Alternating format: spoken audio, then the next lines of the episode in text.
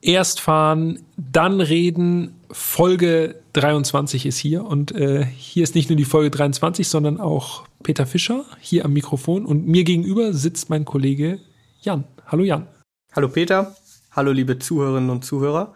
Und ja, Folge 23, das bedeutet die vorletzte Folge in diesem Jahr. Stimmt. Wir machen uns das nochmal richtig schön. Huch, da kommt noch eine Mail. Ich mach mal ganz kurz den Laptop aus. So, jetzt geht's weiter.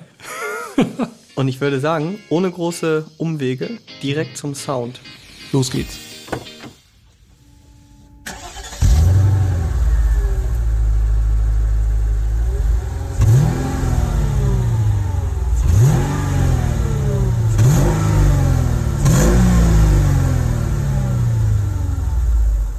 Ein interessanter Sound und dieses Mal, glaube ich, für viele das erste Mal, dass sie vielleicht nicht am Titel erkennen können, um welches Auto es sich handelt. Ja, Mechatronik M Coupé. Ja, kurios. M Coupé, BMW. Ja, das ist Nein, es nicht. ganz es ist sicher nicht. ein echter Exot heute. Dazu muss man ein bisschen weiter ausholen. Wir fangen mal ganz direkt an. Es ist mehr oder weniger ein Mercedes W111 Coupé. Kennt kein Mensch mehr. Nee, genau. Ganz ehrlich. Wahrscheinlich. Ja. Also, am besten einmal ganz kurz äh, einmal Handy rausholen, äh, googeln Mercedes W 111. Und dann habt ihr schon mal einen ungefähren Überblick, wie das Auto so aussieht. Wir kommen noch mal zur Optik, aber Genau, trotzdem- für alle, die jetzt vielleicht gerade im Auto sitzen und nicht ihr Smartphone rausholen können. Ach ja, stimmt. Die Optik äh, wird ja dann gleich passieren. nochmal genau und detailliert behandelt. Jetzt erstmal so viel, also es ist ein klassisches Mercedes Coupé, so viel kann man glaube ich schon mal sagen, aber eben nicht mehr im ursprünglichen Sinne, sondern umgebaut von der Firma Mechatronik und da äh, jetzt nur ein ganz kleiner Einschub. Man könnte über diese Firma wirklich äh, eine ganze Folge mal machen. Ähm, aber nur so viel, also Mechatronik ist ein Mercedes-Spezialist in Pleidelsheim bei Stuttgart. Die Firma wurde 1997 gegründet und ist inzwischen wirklich deutlich gewachsen. Also es arbeiten über 40 Leute da. Die machen alles eigentlich. Also Restaurierung von alles. alten Mercedes-Modellen, also ich sag mal 300 SL oder 45K. Sie verkaufen seltene Mercedes, aber auch andere Fahrzeuge, auch wirklich Porsche Carrera GT. Ferrari F50, also wirklich die Von bis. High-End-Fahrzeuge. Und sie entwickeln tatsächlich auch eigene Fahrzeuge. Also sie haben eine eigene Sparte, New Tech Series heißt die. Und der Name verrät es schon ein bisschen. Es handelt sich dabei um klassische Fahrzeuge mit moderner Technik. Wenn man so will, also Restomods. Genau. Und da können wir jetzt wieder zurück zum W111 springen, denn das ist ein Mercedes Coupé, was du schon gesagt hast, das in den 60er und 70er Jahren gebaut wurde. Genau genommen als Coupé von 1961 bis 1971 und, wenn man so will, quasi der Vorläufer, der Ur-Ur-Opa vom S-Klasse Coupé oder S-Coupé oder vom CL, je nachdem, welche Baureihe man dann da auswählen will. Genau. Und Mechatronik hat unter dieser Newtech Series schon 1997 das erste Modell auf die Räder gestellt, den MSL. Das ist ein Newtech Auto auf Basis der Pagode mit dem M113 genannten V8. Und das zweite Modell, was dann auf den Markt kam, war das M Coupé oder eben auch M Cabriolet. Denn den W111 gibt es auch als Cabrio. Und dieses Fahrzeug hat dann ebenfalls den M113 V8 Sauger in unterschiedlichen Leistungsstufen, dazu gleich dann noch mal mehr. Aber es ist eben nicht nur der Motor, der da reingepflanzt wird, sondern auch das Getriebe. Das Fahrwerk wird grundlegend überarbeitet. Ähm, es kommen größere Bremsen rein, Assistenzsysteme wie äh, ASR oder ABS auch. Ähm, also das Auto wird wirklich mehr oder weniger komplett auf links gekrempelt. Aber das Entscheidende ist, und da kommen wir jetzt sehr schön rüber zur Optik, optisch bleibt es komplett klassisch. Genau, man erkennt diesen Restomod im Grunde von außen überhaupt gar nicht. Sieht aus wie das Auto, was ihr gerade ergoogelt habt quasi. Also stammt optisch im Prinzip aus den 60er Jahren. Man könnte einfach denken, es ist wirklich ein komplett restaurierter W111, der wieder im Neuzustand dasteht. Aber von dieser neuen modernen Technik sieht man auf den ersten Blick überhaupt gar nichts. Und genau das ist ja auch das Ziel. Exakt. Und ich finde, wir sollten, wo wir jetzt so schon mal den Grundstein gelegt haben, einmal kurz was zum Preis sagen, äh, weil das ist tatsächlich, finde ich, absolut wahnsinnig, was da abgeht. Weil, wie du schon gesagt hast, dass diese alten Autos, die man äh, quasi selber mitbringen sollte oder kann zumindest. Genau, also es gibt zwei Möglichkeiten bei Mechatronik. Entweder man erwirbt das Komplettfahrzeug, wo man Mechatronik sagt, okay, ich hätte gern so ein MQP oder ein M-Cabrio. Sie besorgen dann das Basisfahrzeug oder das Spenderfahrzeug und bauen das Auto komplett neu auf. Oder man bringt sein eigenes Auto mit.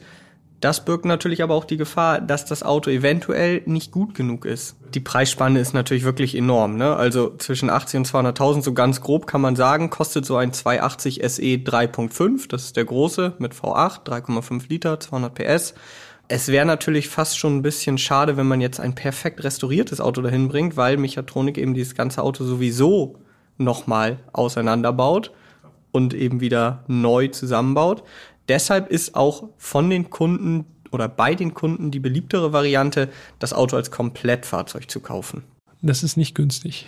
Nee, günstig ist nicht. Wir haben jetzt ja schon gesagt, was so ein äh, Coupé normalerweise kostet auf dem aktuellen oder nach dem aktuellen Markt so. Jetzt muss man dazu sagen, dass die Cabrios noch mal deutlich teurer sind. Also, also das Coupé ist eigentlich Schnapper im Vergleich zum Cabrio. Genau, so Mercedes 280 SE 3.5 Cabrios, die liegen irgendwo und jetzt wird's wirklich echt wild. Jetzt kommen wir in äh, schöne Einfamilienhäuser-Regionen. Genau, die liegen irgendwo zwischen 400 und 700.000 für wirkliche gute Exemplare so. Da kann man übrigens noch sagen, das ist vielleicht ein gutes Bild, weil das, den Film haben bestimmt viele gesehen. Das ist das Auto, was in Hangover.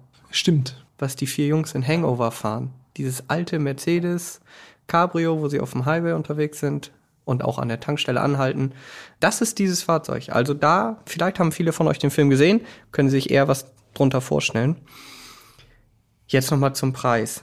Ja, also wenn man das Fahrzeug quasi angeliefert hat bei Mechatronik und dieser Umbau erfolgt ist, dann sollte man ja viel Geld einplanen. Hast du die genaue Summe gerade, Jan? Ja, also es gibt das MQP als 500er und als MQP 550, also zwei unterschiedliche ähm, Leistungsstufen und der Basispreis des MQP 500 liegt bei 316.000 Euro. MQP 550 bei 331.000 Euro, also 15.000 Euro Differenz. Aber hier sprechen wir über Preise, die das Basisfahrzeug, also das Spenderfahrzeug, noch nicht beinhalten. So, und dann ist das eben auch der Basispreis. Es gibt auch einige kostspielige Extras bei diesem Fahrzeug. Ja, aber da, dazu kommen wir nachher. Dazu ne? kommen wir natürlich Das ist nochmal ein ganz besonderes Klar. Highlight. aber man ist also auf jeden Fall so oder so mit über 400.000 Euro dabei. Ja. Das kann man so sagen. So kann man das sagen, ja, das stimmt. Dafür kriegt man aber auch tatsächlich ein Auto, was einen sehr stattlichen Eindruck macht. Wir wollten eigentlich zur Optik kommen. Ich habe dich, glaube ich, ein bisschen vom Kurs abgebracht gerade, aber gut. wir fassen hier noch mal ganz kurz äh, so ein paar ja ganz entscheidende optische und äh, technische Merkmale vom W111 noch mal kurz zusammen.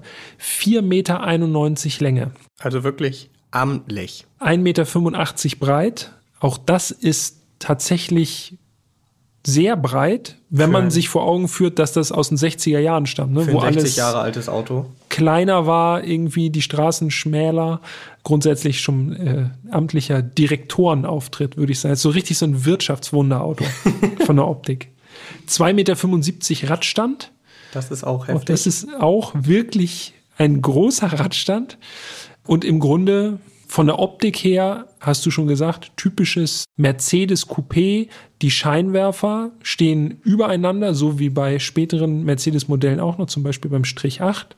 Und natürlich ganz präsent an der Front der große Kühlergrill noch so äh, in klassischer Manier als äh, Chromgrill eben wie draufgesetzt vorne. Ein aufrechter Chromkühlergrill, schön mit Stern, so wie es sich gehört. Und äh, natürlich auch opulente Chromstoßstangen vorne und hinten. Das Heck finde ich tatsächlich fast schon schlicht, hat sehr kleine Rückleuchten, einen feinen Doppelrohrauspuff äh, auf der Beifahrerseite. Und das ist, wie gesagt, alles mehr oder weniger original. Also man erkennt keinen Unterschied zum ursprünglichen W111. Unser Fahrzeug, das wir fahren konnten, es hatte eine wirklich super schöne Farbkombination. Exquisite Farbe. Ja, also wirklich, sagen, ich ja. muss sagen, diese traumhafte Farbkombination, da habe ich mich schon so ein bisschen rein verliebt. Es war nicht nur irgendein Blau, sondern es war Ozeanblau. Ozeanblau, genau. Und das passte wirklich perfekt zu den vielen Chromakzenten. Also du hast schon Stoßstangen erwähnt, das sind so doppelte Chromstoßstangen äh, und natürlich auch sonst viel Chromzierat am Auto. Einfach, muss man sagen, blau und Chrom. Ja, sieht das schon ist schon gut eine Top-Kombination. Und noch schöner wurde es dann im Innenraum. Das sage ich nur schon mal vorweg, bevor wir dann gleich da detailliert drauf eingehen. Innen alles schön Cognac, also so ein richtig kräftiger Braunton. Wirklich sehr, sehr schön. Dazu muss man sagen, unser MQP, das wurde 2016 gebaut, ist also jetzt auch schon quasi fünf Jahre alt. Mechatronik baut pro Jahr nur fünf MQPs und fünf M-Cabrios. Und dazu muss man sagen, die sind auch schon bis einschließlich 2023 ausverkauft. Also ja, so spontan kriegt man jetzt keinen mehr. Wobei das Fahrzeug, das wir gefahren sind, das steht tatsächlich zum Verkauf. Wenn es jetzt noch zum Verkauf steht. Ich habe reingeguckt. Hast du geguckt? Ich habe okay. geguckt. Das steht noch zum Verkauf, zumindest. Stand jetzt. Genau, zum Zeitpunkt der Aufnahme. Und äh, das sage ich jetzt auch schon mal, das kostet 470.000 Euro. Okay, alles klar. Also ich bin raus. Ich gehöre eindeutig nicht zum Käuferkreis. Dazu muss man dann vielleicht auch noch erwähnen, ähm, unser Fahrzeug war ursprünglich ein W111 aus dem Baujahr 1970 und der war mal weiß. Also komplett umgebaut. Im Darf Grunde, die Karosserie ist wahrscheinlich noch äh, in großen Teilen original, aber der Rest ist äh, ja. mindestens einmal angefasst worden.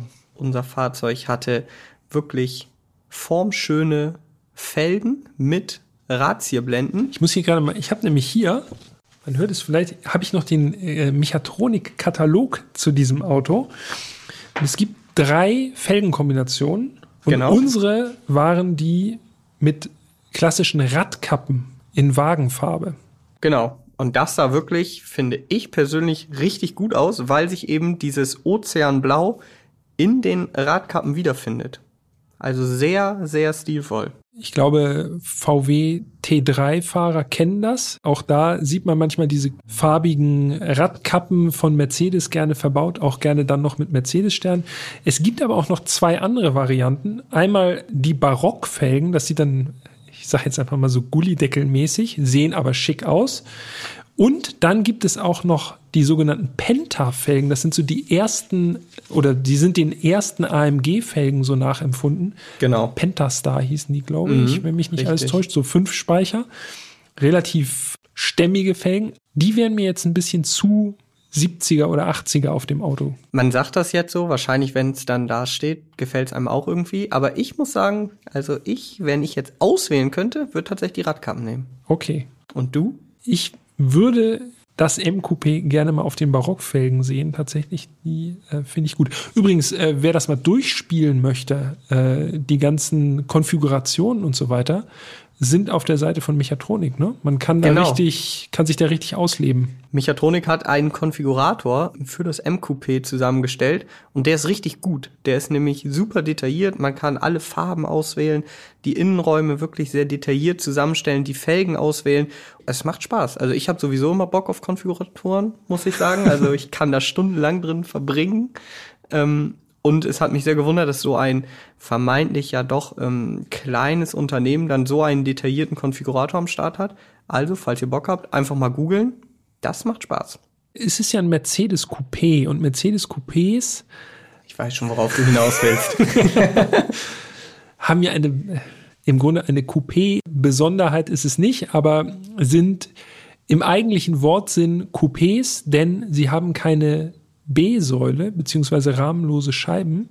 Genau, die großen Mercedes. Die großen Mercedes Coupés. Und das trifft auch auf den W111 zu, also B-Säule Jock, wie man im Fachjargon, glaube ich, sagt. Ja? Glaubst du?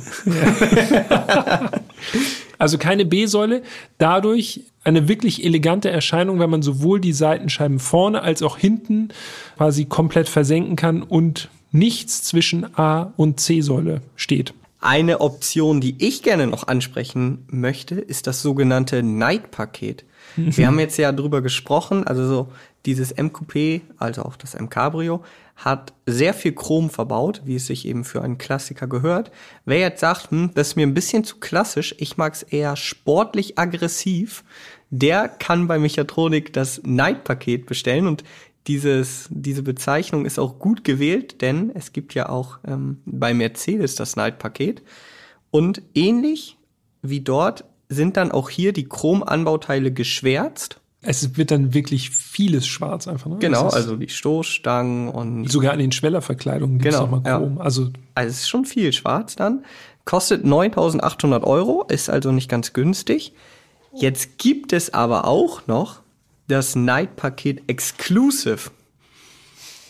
Und anstatt dass die Chromteile dann einfach nur in Anführungsstrichen geschwärzt werden, wird dabei ein, ja, es wird schwarz verchromt. Also es ist eben ein ganz besonderes es ist so Verfahren. ein metallisches Schwarz, ne? Genau, Ja. also es ist wirklich ein Chrom-Look in Schwarz. Also die erwähnten Teile werden dann eben so schwarz-chrom. Kostenpunkt. Ja, da äh, muss man jetzt wirklich stark sein. Da müssen wir flüstern jetzt. 28.900 Euro. Also einfach mal ja ein Kompaktauto. Gut ausgestattetes Gut Kompaktauto. ausgestattet, ja. ja. Aber auch da würde ich sagen, vielleicht bin ich auch einfach zu klassisch. Ich finde das Chrom passt hammermäßig. Ich würde Ja. da gar nicht das Night-Paket wählen. Ja. Also die knapp 30.000 Euro oder knapp 9.000 Zehn. bis 10.000 Euro kann man äh, gut noch in andere Extras versenken, sage ich mal. Und ich möchte noch eine ganz kurze Sache erwähnen, denn dieses Fahrzeug, das wir jetzt fahren durften bei Mechatronik, das wurde ursprünglich in die äh, Vereinigten Arabischen Emirate verkauft und ich habe dieses Fahrzeug, also genau das, 2019 beim Super Kaona Circle in Dubai gesehen und äh, inzwischen hat Mechatronik das Auto eben als Vorführwagen zurückgekauft und ich, ich weiß nicht, vielleicht ist das mega nerdmäßig, aber ich finde es immer krass, ein und dasselbe Auto in verschiedenen Ländern oder sogar verschiedenen, auf verschiedenen Kontinenten zu sehen. Deshalb, ich musste da immer dran zurückdenken. Das war die große Reunion. Mehr oder weniger. Für mich war es das erste Mal, dass ich das Auto sah. Ja, auch gut. Aber auch beeindruckend. Also, aber äh, klar, das ist, wenn man das Auto nochmal auf einem anderen Kontinent gesehen hat, ist das natürlich schon mal eine andere, andere Nummer. Übrigens hat der Wagen nach fünf Jahren unter 2500 Kilometer auf der Uhr. Also der Erstbesitzer hat das Auto wahrscheinlich mehr bewundert, als dass er es gefahren ist. Schade eigentlich. Aber zum Fahren kommen wir noch. Ist, ja. Ja. Also ich wäre es gefahren. Aber gut, das ist jetzt auch nicht. äh, ich habe aber auch keine halbe Million jetzt hier.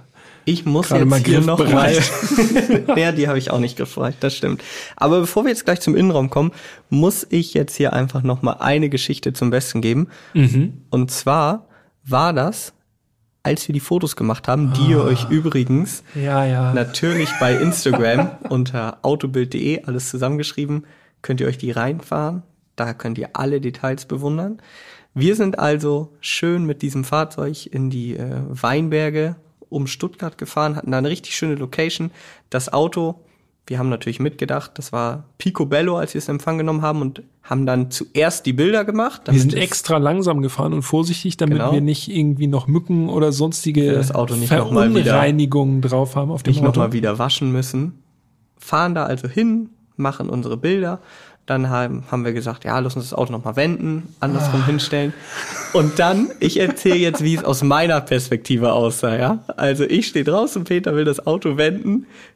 Also Picobello, das Auto, das muss ich nochmal sagen, ne? da war nichts dran. Und auf einmal geht die, geht die Scheibenwaschanlage an und geht nicht mehr aus. Und ich denke, was macht Peter denn da drin? Einfach die ganze Zeit Scheibenwaschanlage auf die Scheibe, auf die Haube. Komplett. Alles Scheibenwischer geht voller an. Schaum, Wasser. Und ich denke so, mach doch jetzt aus. Und ich gucke in Peters Gesicht und ich sehe einfach nur Ratlosigkeit. Er schaut im Cockpit rum. Und ich dachte so, das kann nicht sein. Das Auto war so sauber. Und jetzt meine Sicht der Dinge. Ich steig ein. Ich glaube, der lief noch nicht mal. Nee. Und beim Einsteigen älterer Autos, großes Lenkrad. Da muss ich mich mit meinen langen Beinen immer so ein bisschen unter dem Lenkrad so durchschlängeln. Und dafür ist es eben sinnvoll, dass man sozusagen im Fußraum einfach die Füße hinter die Pedale reinsetzt sozusagen, um möglichst viel Beinlänge in diesem Auto unterbringen zu können. Ich rutsch also so unter dem Lenkrad durch und auf einmal geht eben das los, was Jan gerade geschildert hat. Ich sitz drin und denke, was ist denn jetzt los? Ich bin mit dem Knie, bin ich irgendwie gegen den Scheibenwischerhebel gekommen und ich dachte, das kann doch nicht wahr sein. Jetzt bin ich beim Einsteigen hier irgendwo gegengekommen und jetzt geht das Ding los. Drück da drauf rum, versuch irgendwie diesen Scheibenwischerhebel wieder in eine Normalstellung zu bringen.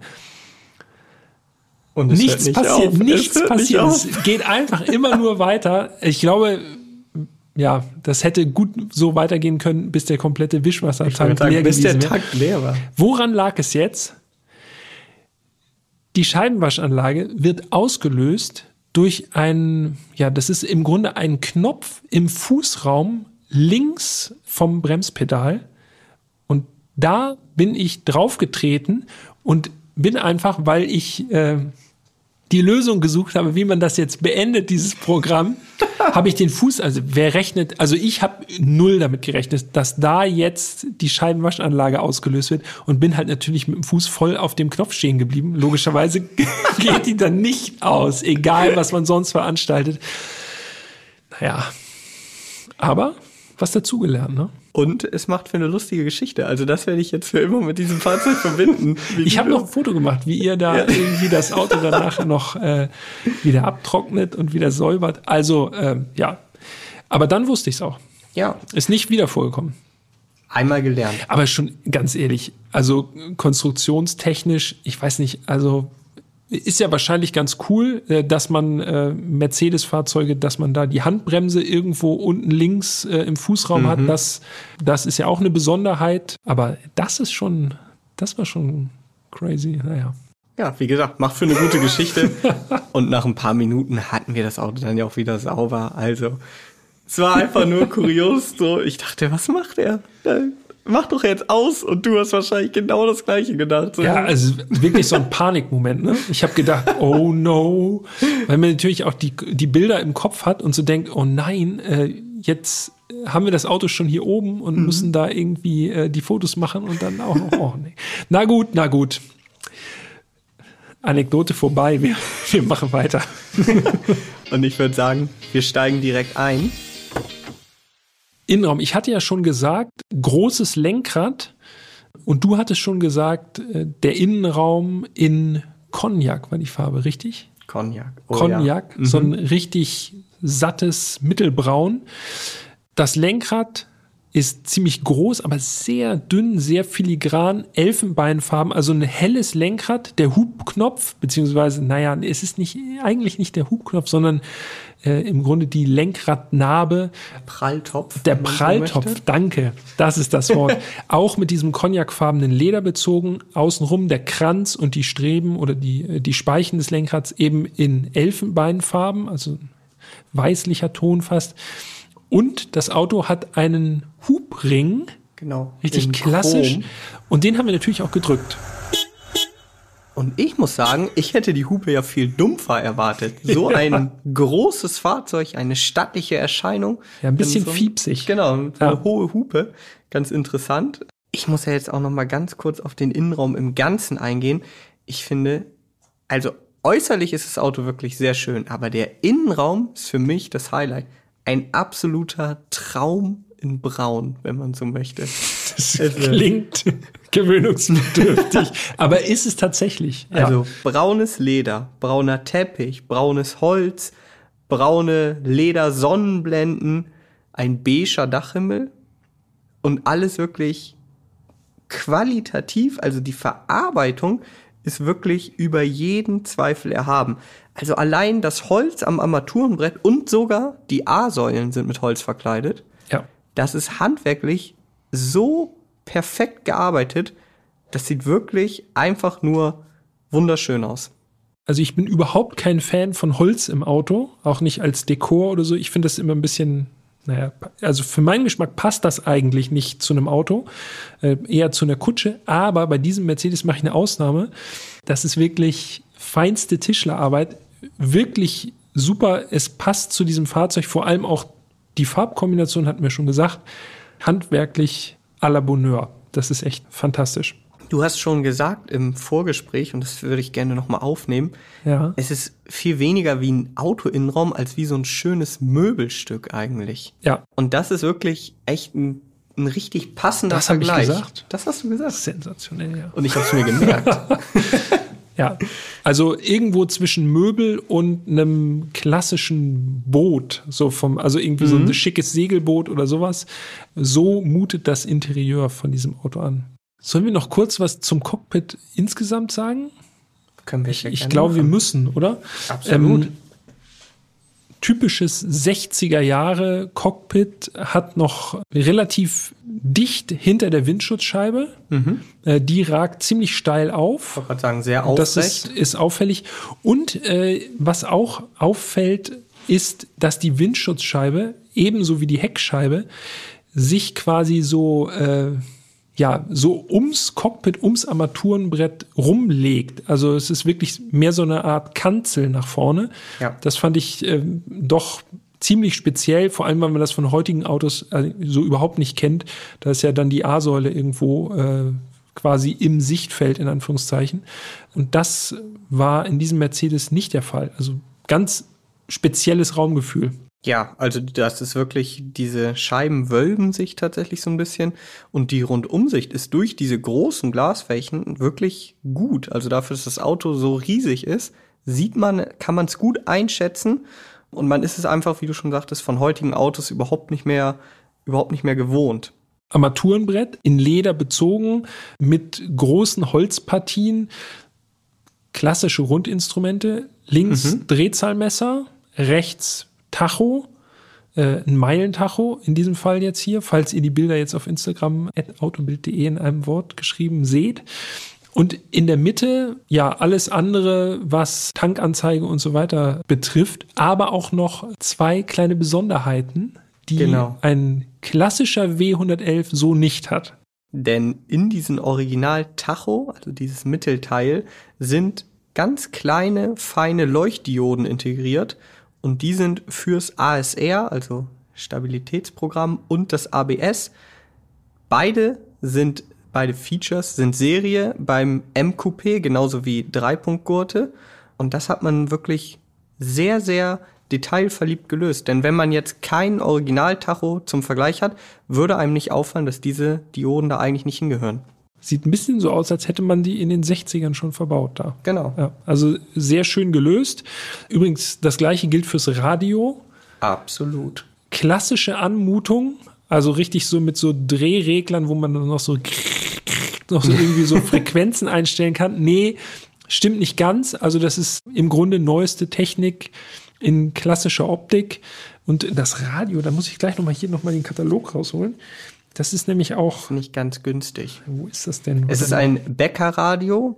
Peter hat es ja schon gesagt, Gerade. optisch komplett klassisch, hat aber einen Doppeltuner und moderne Anschlüsse, USB etc. Und die sind versteckt in der Mittelarmlehne. Genau. Kostenpunkt 6.130 Euro. Aber wenn man auf das äh, Night-Paket verzichtet hat, da hat man immer noch was übrig. Ne? Da haben wir was übrig. Und wo wir gerade schon bei äh, heftigen Aufpreisen sind, mein äh, ich will jetzt nicht Aufpreis-Highlight. Genau, das Aufpreis-Highlight. Ich hätte beinahe gesagt Lieblingsfeature. Das ist es nicht. Mein Aufpreis-Highlight ist tatsächlich die Klimaanlage. Also man kann eine Klimaanlage nachrüsten lassen. Und jetzt sagt man heutzutage, ja, Das ist Klimaanlagen eigentlich eher Serien. haben die mäßig meisten Autos drin, ne? Serie und zwei, drei Zonen oder auch vier Zonen kosten dann mal Aufpreis. Ja, bei Mechatronik, bei dem W111, weil das natürlich alles einfach nicht vorgesehen ist, muss da sehr großer Aufwand betrieben werden und das ist teuer. Um genau zu sein, 14.990 Euro für eine Klimaanlage. Bietet sich aber an. Also war schon angenehm. Absolut. Aber Eine andererseits, Top-Klimaanlage. andererseits sage ich auch, wenn man die Seitenscheiben runterlässt und noch das Schiebedach aufmacht, hat man schon ein sehr luftiges Gefühl. Und dann würde ich vielleicht mir zweimal überlegen, ob ich diese 15.000 Euro investiere. Genau. Andererseits darf man ja auch nie vergessen, dass wenn man eben 400.000 Euro mehr in die Hand nimmt, ja, dann Komm. machen diese 15.000 Euro knapp den Kohl auch nicht mehr fett. An dieser Stelle möchte ich noch einmal ganz kurz auf die vielen Knöpfe und Schalter, die im W111 äh, logischerweise drin sind, weil nichts mit Touch bedient wird oder so, äh, keine Multifunktionsknöpfe, äh, die sich eine Funktion teilen oder so. Alle Knöpfe, also es gibt erstmal viele Knöpfe und viele Hebel und äh, Schieberegler und was es da nicht alles gibt. Egal welchen man bedient, es fühlt sich wirklich an, als wäre es für die Ewigkeit gebaut. Ne? Ja. Also man drückt was und es macht richtig. Gilt auch für die Türen. Ich habe noch nie in meinem Leben Türen erlebt oder gehört, die so satt ins Schloss fallen. Ich glaube, wir spielen diesen Klang einmal ganz kurz ein. Ist aber nur ansatzweise verständlich. Also eigentlich muss man es mal live erlebt haben, äh, wie satt die Türen zufallen, aber trotzdem, weil es so schön ist. Ja, klingt schon wirklich Also da, da klappert nichts, da schwingt irgendwie nichts nach, das macht einfach nur Buff, ganz trocken. wie schon erwähnt, wirklich, wenn man da drin sitzt in diesem MQP und einfach nur den Blick schweifen lässt und dann noch einzelne Sachen anfasst, es ist wirklich alles von allerhöchster Qualität. Das ist beeindruckend. Es ist wirklich beeindruckend, muss man so sagen. Jetzt kommt aber noch ein Punkt, den haben wir uns relativ bis zum Schluss fürs Interieur aufgespart. Wie sitzt man denn eigentlich im MQP? Und da gucke ich jetzt natürlich hier Peter an, Ja. der natürlich als 1,95 großer Mensch der Maßstab sein sollte. Wie hast du im MQP gesessen? Nicht besonders gut. Ja. Ja, wenn man diese Tücke mit der Scheibenwaschanlage erstmal verdaut hat, Das passiert einem ja nur einmal. das passiert einem garantiert nur einmal, dann muss ich sagen, mit 1,95, ich saß erstaunlich weit vorne im Auto, irgendwie wirklich so hinters große Lenkrad geklemmt direkt und nach oben. Ich war heilfroh, dass wir ein Schiebedach hatten das, und dass das Wetter gut war. Und dann konnte man das Schiebedach nämlich schön aufmachen, weil dann konnte mein Kopf oben zumindest ein bisschen aus dem Auto rausgucken, während ich unten der sitze. Scheitel. Also bei geschlossenem Schiebedach muss ich den Kopf wirklich schon sehr schräg halten. Das ging sogar selbst mir schon so. Also wenn ich mich ganz aufrecht hingesetzt habe, so fahre ich natürlich nicht, aber wirklich ganz, ganz gerade, dann ist schon mein Scheitel so ganz leicht an den Dachhimmel gekommen. Ich bin nur 1,83 im Vergleich zu dir. Also ist schon, schon eine ganze Ecke, bin ich kleiner. Man muss dazu sagen, die eigentliche Sitzposition wurde bei diesem Fahrzeug ja nicht verändert. Also Ja. die originalen Sitze wurden natürlich neu aufgepolstert, klar. Aber das ist also ein Problem des W111 im Allgemeinen. Aber Mechatronik wäre natürlich nicht Mechatronik, wenn sie dafür nicht eine äh, kostengünstige Lösung hätten. Peter Man- hat schon wieder hier die Broschüre gezückt. Ja, natürlich. Wenn ich das mal hab, das ist super. Also vielen Dank an Mechatronik. Ihr habt das wirklich wunderbar in diesem kleinen Büchlein hier zusammengefasst alles. Man kann sich nämlich die Sitze maßschneidern lassen. Das wäre dann eine Option, die ich in meinen kühnsten Träumen quasi ziehen würde in diesem Fall. Ähm, ich muss aber sagen, ich finde das gerade gar nicht, wie teuer das ist, aber das weißt du. Du weißt das auswendig, oder? Mm, Also den genauen Preis weiß ich tatsächlich nicht, aber ich meine, es waren knapp unter 7000 Euro für die Mechatronik Sportsitze. Ein Moment.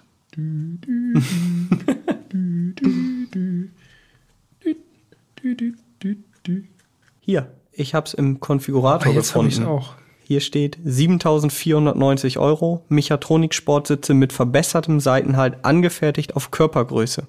Ha, So, also das Internet hat gewonnen.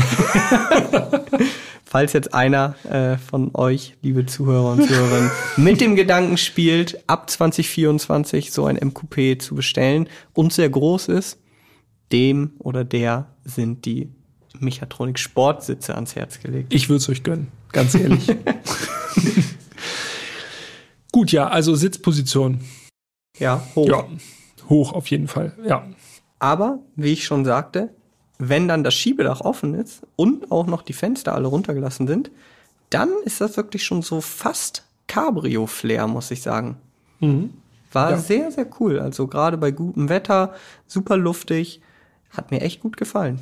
Hast du noch was zum Innenraum? Äh, ja, eine Sache möchte ich noch kurz, äh, kurz erwähnen. Und zwar gibt es eine analoge Quarzuhr.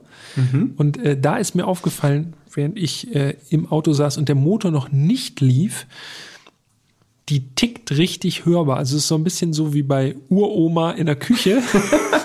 das passt eben gut zu diesem 60er Jahre Flair da drin. Es ist so richtig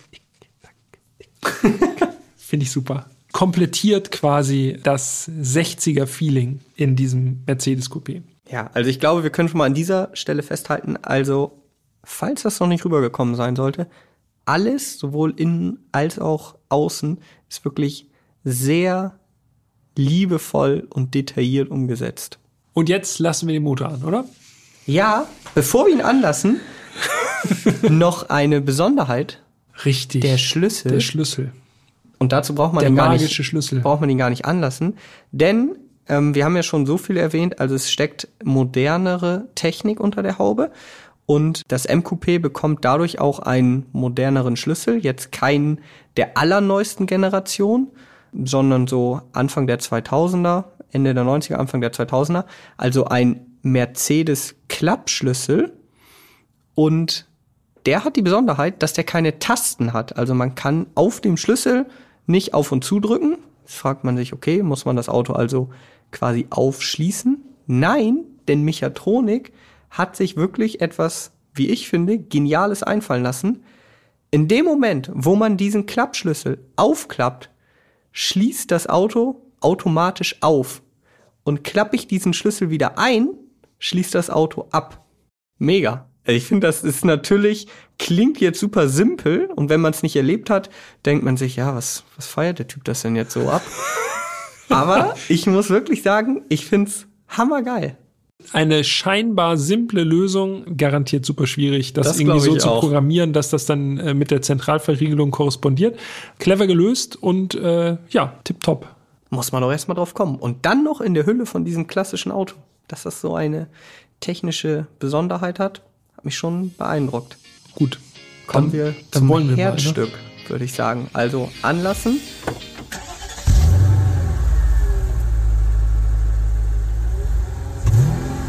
Wir haben ja schon gesagt, modernere Technik, ja. Herzstück des Mechatronik M Coupé ist der Mercedes M113. Der M113, das ist ein Achtzylinder von Mercedes.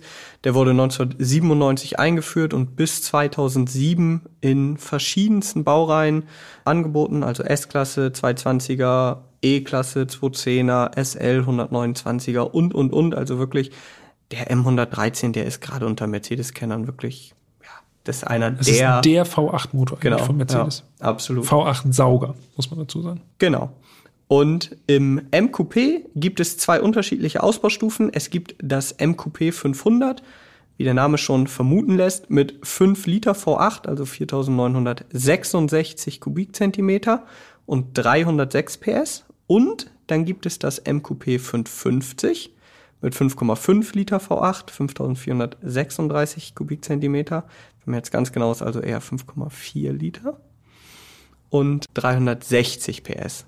Und unser Fahrzeug war ein 550er. Also der stärkere der beiden. Bei den Fahrleistungen sind die beiden unterschiedlichen Motorisierungen relativ nah beieinander. Bei 220 km/h ist bei beiden elektronisch abgeregelt Schluss.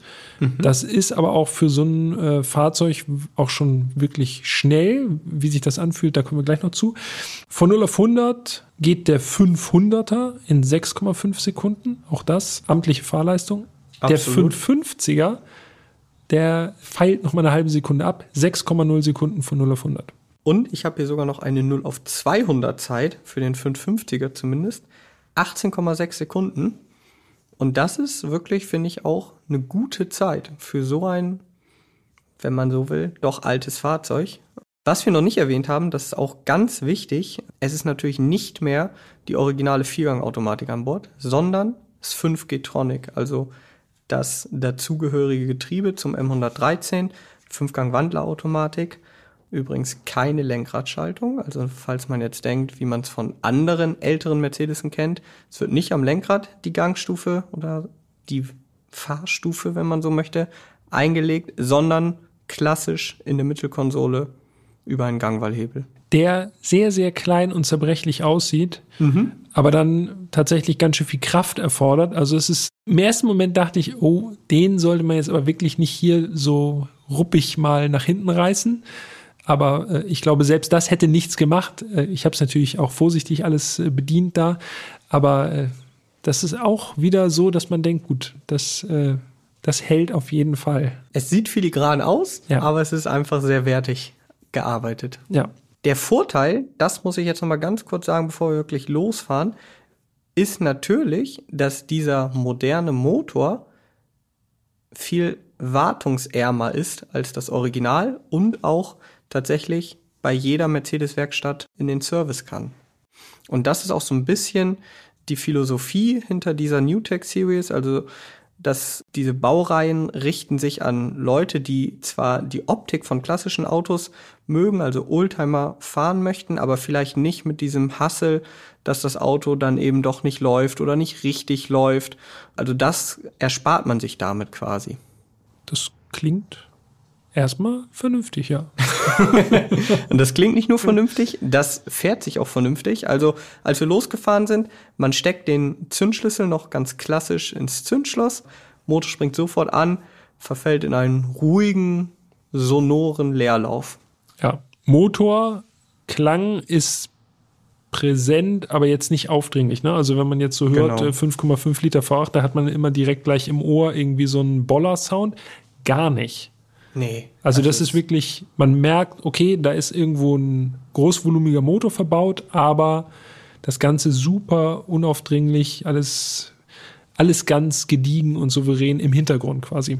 Fast schon zurückhaltend, solange man halt nicht richtig reinlatscht. Beim Anfahren ist mir aufgefallen, also das Ganze ist nicht sportlich direkt ausgelegt. Das würde zu diesem Auto auch meiner Meinung nach überhaupt nicht passen. Man sitzt da so auf äh, feinstem Leder mit Holz und allem Pipapo.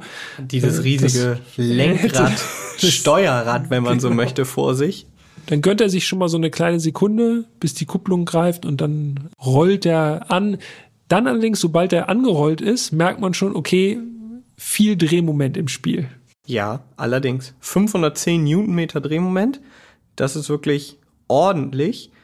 Und man merkt halt direkt, dass das ein Saugmotor ist. Also er hat eine ja. sehr schöne und gleichmäßige Kraftentfaltung. Ja. Nicht so überfallartig, sondern es wirklich, man merkt einfach von unten heraus, dieser Motor dreht wunderbar hoch, bis 6500 Umdrehungen tatsächlich. Also der kann auch sportlich sein. Man darf sich jetzt natürlich nichts vormachen. Das ist kein Sportwagen, ja. Das ist ein luxuriöses Coupé, mit dem man es auch gerade auf, ja, gerade, gerader Strecke auch mal schneller angehen lassen kann, aber damit fährt man jetzt keine Bergpässe oder sowas. Nee, außerdem ist die Lenkung auch äh, jetzt nicht so super direkt ausgelegt. Analog äh, zu der Größe des Lenkrads muss man auch ganz schön kurbeln. Also auf jeden Fall. Wie beim Lada Niva damals mhm. aus dem Kreisverkehr rausfahren, da muss man schon umgreifen. Bei geradeausfahrten ist es auch nicht so, dass man jetzt einfach nur das Lenkrad stur geradeaus hält, sondern so ein bisschen so wie so äh, in so alten US-Filmen, wo die Leute immer so ein bisschen, auch beim geradeausfahren, noch so ein bisschen Lenkradbewegung haben und so ein bisschen hin und her lenken quasi.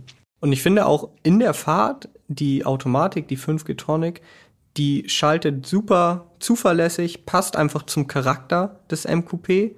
Zum Kickdown hatte ich so das Gefühl, muss man den Wagen fast schon, oder das Getriebe, muss man da ja sagen, fast schon zu überreden. Also muss man schon ja. wirklich sagen, okay, wir wollen jetzt hier die volle Leistung mit Downshift abrufen. Ja, und also, dann, dann wird auch erstmal eine Pause gemacht, ne? Genau. So als würde erstmal, oh, okay, ja gut, dann, äh, dann machen wir das auch. Ja. Kurze Pause, Gang suchen, den richtigen, einlegen und dann geht's aber auch ab. Ja. Ja, das stimmt. Aber man hat das Gefühl, dieses Auto surft halt lieber so auf der Drehmomentwelle. Also so im Gang bleiben und dann einfach rausbeschleunigen aus dem Gang. Das ist so das, wo der, wo das MQP richtig glänzt. Ja, so richtig so aus der Schub aus der Magengrube quasi. Ich weiß nicht, ob es dir aufgefallen ist, aber so dieser Unterschied zwischen Drehzahlmesser und Tacho, wenn man mhm. ans Gas geht, der Drehzahlmesser bewegt sich kaum, es sei denn, man gibt jetzt Kickdown. Aber der Tacho wandert einfach stetig und relativ zügig nach oben. Also das ist, das ist, das ist eigentlich Drehmoment sichtbar gemacht. Ja. Selbst bei niedrigen Drehzahlen äh, geht es schon ordentlich vorwärts. Das stimmt, auf jeden Fall. Und auch wenn das Auto wirklich absolut nicht zum Rasen verleitet, es ist auch an heutigen Maßstäben gemessen echt noch fix, ne? Ja. Eine Situation kommt mir da äh, in den Kopf. du erinnerst dich vielleicht auch noch, als wir auf der Autobahn unterwegs waren. Ähm, da war Tempolimit, wir waren auf der mittleren Spur, rechts war Verkehr. Ähm, und dann wurde das Tempolimit aufgehoben und hinter uns war ein Vierer Coupé, also ein BMW Vierer Coupé, der hat sich wahrscheinlich gedacht, so, jetzt erstmal links rüber und. Genau, hier den alten Mercedes, genau, äh, den mal zeigen. Den Oldtimer hier jetzt mal ist. eben rechts liegen lassen. Und es war ja dann aufgehoben, also konnten wir auch aufs Gas. Und wir haben ohne Kickdown einfach durchbeschleunigt und sind dem Vierer davon gefahren. Ne? Der ist dann hinter uns schön wieder eingeschert. Und der hat sich wahrscheinlich gedacht, ey, was ist das denn? Hä? Äh, also ich vermute jetzt mal, dass es sicherlich kein 435 war oder so, oder er halt nicht voll am Gas war. Aber wir sind dem so schön weggefahren. So ein super souveränes Überraschungsmoment einfach. Genau. Und das schnellste, was ich jetzt selber gefahren bin, waren 180. Ja, man merkt natürlich, dass man da in einem alten Auto sitzt und muss ständig so ganz leicht mit dem Lenkrad korrigieren. Das sind immer so Bewegungen im Lenkrad. Aber ich hatte auch bei 180 das Gefühl, dass da noch richtig Reserven vorhanden sind. Ja, vor allem Fahrwerk und Bremsen, hattest du ja, glaube ich, schon erwähnt, fasst Mechatronik natürlich auch komplett an und äh, rüstet auf moderne Technik um, das merkt man schon. Ne? Also wenn man dann mal bremst oder auch äh, auf der Autobahn ein bisschen schnellere Kurven fährt oder so, also es fühlt sich alles einfach schon satt an. Da kommt nicht so ein Gefühl auf, okay, wir haben jetzt hier einen großen Motor, aber alles andere ist so ein bisschen klapperig irgendwie. Und alt. Genau. Äh, nee, fährt sich im Grunde bis auf die etwas indirektere Lenkung fährt sich das wie ein modernes Auto. Auf jeden Fall. Und äh, das MQP 550 hat sogar serienmäßig ein Sperrdifferential an Bord. Also ähm, auch wenn man dann mal sportlicher fahren will, das funktioniert dann tatsächlich schon. Ich hatte sofort, als ich in diesem Auto saß, ein Gefühl von Zuverlässigkeit. Ich habe mir so gedacht, dieses Auto strahlt Souveränität und Zuverlässigkeit für mich aus so, was man ja oftmals gerade bei klassischen Autos eben nicht hat, weil man immer denkt, oh, hoffentlich hält das alles und hm, nicht, dass hier irgendwie was kaputt geht. Dieses Auto, ich saß da drin, war völlig entspannt und hätte mir so, das wäre für mich so ein Auto, hätte ich sofort mit nach Italien fahren können und hätte so gar kein schlechtes Gefühl. Ja. Was ich mir aufgeschrieben habe, ein Gefühlsauto. Also man, ich habe mir jedenfalls gemerkt, so aus dem, äh, so als quasi mehr oder weniger als äh, Momentaufnahme aus dieser Fahrt. Ich habe gar nicht so auf den Tacho geachtet, mhm. sondern habe wirklich so dieses durch war ja die Landschaft. Genau, war auch in Meilen, ja gut, aber man kann ja ein bisschen umrechnen. Ne? 60 Meilen, dann passt es, außerorts. Das war so einfach dieses Cruisen, das war so beeindruckend. Am Ortsausgang mhm. zieht man so ganz lässig durch und lässt es dann einfach locker laufen und kann so richtig entspannt durch die Landschaft gleiten, auch unter 100 km/h wahrscheinlich sogar bleiben, oh. im, im besten Fall, und hat trotzdem das Gefühl, man cruist halt so lang, wie mit so einem schicken Boot, einfach nur das Fahren genießen. Schön Fenster runter, leichtes Lüftchen. Man schaut nach vorne über diese lange Haube, hat den Stern im Blickfeld. Es ist schon irgendwie so ein erhabenes Gefühl. Ja, definitiv bis man dann zu einem Aussichtspunkt, ja, zu einem Aussichtspunkt kommt. Wenn man mit diesem MQP unterwegs ist, dann sollte man immer ein bisschen mehr Zeit einplanen, zumindest wenn man haben, anhält. Also ja, und sind, wenn man im Stuttgarter Raum unterwegs ist, muss man. Ja, wobei ich ne? vermute fast, dass mit diesem ja, Auto doch, ja, in dieser in diesem Zustand wird ja. man wahrscheinlich sehr sehr oft angesprochen. Also wir sind das Auto ja nur in Anführungszeichen einen Tag gefahren Ey, und wir wurden so oft angequatscht, eigentlich immer, wenn wir angehalten haben. Ja, sobald jemand dazu kam und wir nicht irgendwo auf einsamen Landstraßen äh, alleine unterwegs waren, äh, haben die Leute direkt uns angesprochen, oh, schöner Mercedes und so. Ja. aber ähm, der Hammer war wirklich, der wie du sagtest, ja, Parkplatz, Aussicht. Also der hieß wirklich so, der Parkplatz. Der hatte den Beinamen Aussicht. Wir fahren da drauf, halten an, und wollten, ich weiß gar nicht, wollten wir die GoPro reinmachen oder? Ja, irgendwie so, ich glaube, Fahrerwechsel und äh, irgendwie mal kurz durchatmen und einen Schluck Wasser trinken und so, äh, damit die Konzentration nicht runtergeht. Und natürlich waren auf dem Parkplatz Aussicht, waren natürlich auch Leute, die die Aussicht genießen wollten, in Hülle und Fülle. Ich glaube, es gab sogar eine Würstchenbude oder ja, irgendwie genau. sowas. Ne? Also mhm. da traf sich wirklich so einiges. Motorradfahrer waren da. Landschaftsinteressierte Rentner waren da. Alle waren da und wie soll es anders sein? Wir fahren da mit diesem äh, doch recht auffälligen blauen Mercedes Coupé vor und sofort Aussicht, wie magnetisch die Aussicht die war vergessen. Die Aussicht war vergessen. Es gab jetzt dann ein neues Highlight. Das war das M Coupé. Ja und also wir wurden ich weiß nicht, bestimmt 20, 30 Minuten da aufgehalten. Ich meine, ich finde das total cool. Also gerade wenn man halt über Autos ins Gespräch kommt und da waren zwei Motorradfahrer, die waren komplett begeistert. Die haben uns dann gefragt, ob wir die Haube mal aufmachen können, weil natürlich keiner auf den ersten Blick erkennt, dass das jetzt eben zwar eigentlich ein klassisches Auto ist, aber mit modernster Technik oder mit modernerem Motor. Und es gab aber auch Leute, die äh, ein bisschen skeptisch diesem ganzen Konzept gegenüberstanden, ja? Ja, die meisten waren komplett begeistert. Genau. Auch cool, großer Motor äh, in so einem alten Auto. Aber ein älterer Herr in einer B-Klasse mhm. war nicht so angetan, denn er war, ich glaube, bei, beim, beim Daimler. Er hat war er, geschafft. Äh, genau, geschafft beim Daimler.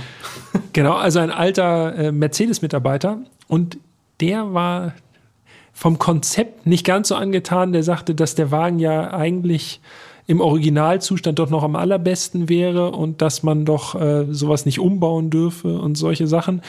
Aber da gingen die Meinungen auf diesem Parkplatz dann auch eben ganz schnell äh, ziemlich auseinander und äh, ja, auf jeden Fall. Und lebendige wir, Diskussionen. Uns äh, wurde auch viel von den eigenen Autos erzählt. Also ein, ein netter Herr kam noch zu uns, hat erzählt, also sein Kumpel hat eine Corvette mit 750 PS und die ist auch total krass und ein anderer hat uns von seinem Schwager erzählt, der einen SL55 AMG hat. Also dieses Auto äh, bringt auf jeden Fall richtig Gesprächsstoff mit bringt, sich. Bringt die Leute in Wallung.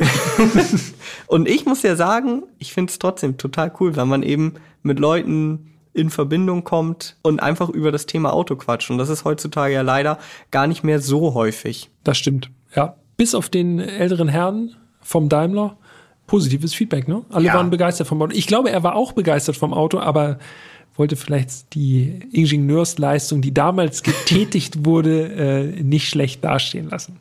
Ja, Kann man ja auch verstehen irgendwie. Ja, er hat es wahrscheinlich nicht übers Herz gebracht zu sagen, eigentlich ist doch ganz cool. Ja. Da gehört der originale Motor rein. Und das Gute ist ja, das ist natürlich den Kunden, bleibt denen überlassen. Wer sagt, ja, ich möchte lieber ein Original, die gibt es ja auch. Und da, wie gesagt, sogar ein bisschen günstiger, zumindest im, in Form des Coupés, ist eben Geschmackssache. Da würde uns natürlich auch mal eure Meinung interessieren. Ne? Also, wenn wir hier schon die verschiedenen Meinungen darbieten, schreibt uns gerne an podcast.autobild.de. Wie seht ihr das? Darf man solche Oldtimer, auch solche wertvollen Oldtimer, muss man ja sagen, das ist mhm. jetzt nicht irgendein Oldtimer, sondern das ist ja schon äh, im Originalzustand so ein Auto zu haben, das ist ja auch nicht gerade äh, nicht gerade alltäglich. Darf man so ein Auto umbauen, auf moderne Technik umrüsten oder sollte man das lieber lassen? Wir sind auf eure Meinung gespannt. Genau, schreibt uns gerne. Wir freuen uns drauf. Hast du noch was auf dem Herzen, Jan? vielleicht nur noch mal abschließend, also wir haben natürlich schon etwas über die Preise gesprochen. Ähm, vielleicht jetzt noch mal abschließend erwähnenswert, also das Auto, das wir gefahren sind, das ist jetzt zwar fünf Jahre alt, hat aber natürlich nur 2500 Kilometer auf dem Tacho, ist ja wirklich nichts und kostet 470.000 Euro. Ist wirklich natürlich eine ganze Stange Geld. Aber man darf eben nicht vergessen, wenn man jetzt sagt, ich möchte so ein MQP, muss man halt sonst auch mindestens zwei Jahre warten. Und dieses Fahrzeug in Ozeanblau mit Cognac-Interieur ist sofort verfügbar. Also, falls der Lottogewinn ansteht. Ja, ich wollte gerade sagen, ich muss zum Kiosk. Glücksspiel kann süchtig machen. Vorsicht. Ja. Für wen ist das was? Für wen ist das was? Das ist eine Frage, die ich mir auch gestellt habe. Ich glaube ja am Ende, wie mit sehr vielen sehr teuren Fahrzeugen, natürlich in erster Linie was für Sammler. Also Leute, die schon viele Autos haben und die sagen, wahrscheinlich sogar schon W111 in perfektem Originalzustand da stehen haben und Genau. den auch so lassen wollen, vermutlich. Genau, so, also Sammler und Liebhaber, ganz klar. Oder eben, und das hatte ich ja eingangs schon mal erwähnt, gut betuchte Leute, ganz klar, die zwar einen Oldtimer haben möchten, aber nicht die Nachteile eines Oldtimers mitkaufen wollen, sprich sehr wartungsanfällig oder eben nur sehr schwierige Ersatzteillage, sowas. Das wäre natürlich eben auch ein Punkt, den man vielleicht nicht außer Acht lassen darf. Also man kann dieses Auto garantiert äh, für die täglichen Fahrten auf jeden Fall verwenden, so, ne? Also das und hat trotzdem noch dieses im Großen und Ganzen ja noch dieses Oldtimer-Feeling, zumindest auch von der Optik und vom Innenraum und so. Das ist ja alles, äh, also 99,9 Prozent ist das Auto ja 60er Jahre. Genau. Also ich glaube, das könnte wirklich auch noch mal ein ganz klares Klientel sein.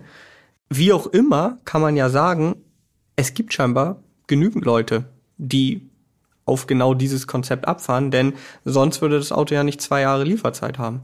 Okay, bei fünf gebauten im Jahr. Zehn? Weil es Zehn? sind ja auch noch Cabrios. Oha, stimmt, fünf richtig. Coupés und fünf Cabrios. Ja, aber ich meine, finde erstmal 20 Leute, die bereit sind, irgendwie unterm Strich eine halbe Million dafür auszugeben.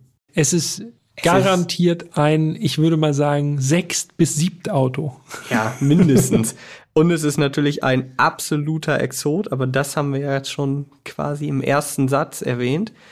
Umso cooler finde ich es, dass wir die Möglichkeit hatten, dieses Auto fahren zu können. Auf jeden Fall. Vielen Dank nochmal an Mechatronik dafür. Genau. Ich hoffe, wir konnten euch das auch näher bringen. Ihr könnt euch jetzt besser vorstellen, was dieses MQP ist, was dahinter steckt. Und Peter, ich sehe das hier gerade, der, der blättert hier noch ganz ungeduldig in der Ganz Broschüre. Aufgeregt rum. Was hast ich du habe denn hier ich noch? hab noch was Günstiges gefunden in der, in der Preisliste. Für 74 Euro gibt es ein 12 Volt Ladegerät. Ja, Das wäre doch schon mal Anfang. das ist schon mal, dann ist der Grundstein schon mal gelegt. Ja, ich würde sagen, damit verabschieden wir uns. Mir hat's wie immer sehr viel Spaß gemacht. Toll, das nochmal hier auch nochmal Revue passieren zu lassen. Ich hoffe, es hat euch auch Spaß gemacht. Äh, Und wir sehen, äh, wir sehen uns nächste Woche. Also wir, Wir sehen sehen uns uns- definitiv, wir sehen uns wahrscheinlich schon morgen wieder, aber Genau. wir hören uns nächste Woche wieder. Stopp. Jetzt Wir hören uns übernächste Woche wieder. Genau. Denn jetzt zum Das ist ja Jahresende wieder wie die Scheibenwaschanlage. Das gleiche Gefühl, ich erlebe das wieder. Jetzt zum Jahresende wechseln wir nochmal auf den zweiwöchentlichen Rhythmus. Also nächste Woche gibt es keine neue Folge. Die nächste Folge erscheint dann am Mittwoch, den 22. Dezember. Und äh, weil das ja so kurz vor Feiertagen ist, würde ich vermuten, es gibt etwas Besonderes. Das kann man so sagen. Ich freue mich. schon. Also das wird wirklich ein absoluter Brecher und ich glaube, ähm, da werden wir vermutlich ungefähr genauso in verrückten Anekdoten schwelgen können. Wahrscheinlich sogar noch mehr als bei dem, als bei dem MQB von Mechatronik. Ja, seid auf jeden Fall gespannt. Bis dahin alles Gute, vielen Dank fürs Zuhören und bis übernächste Woche. Bis dahin. Ciao, Tschüss. ciao.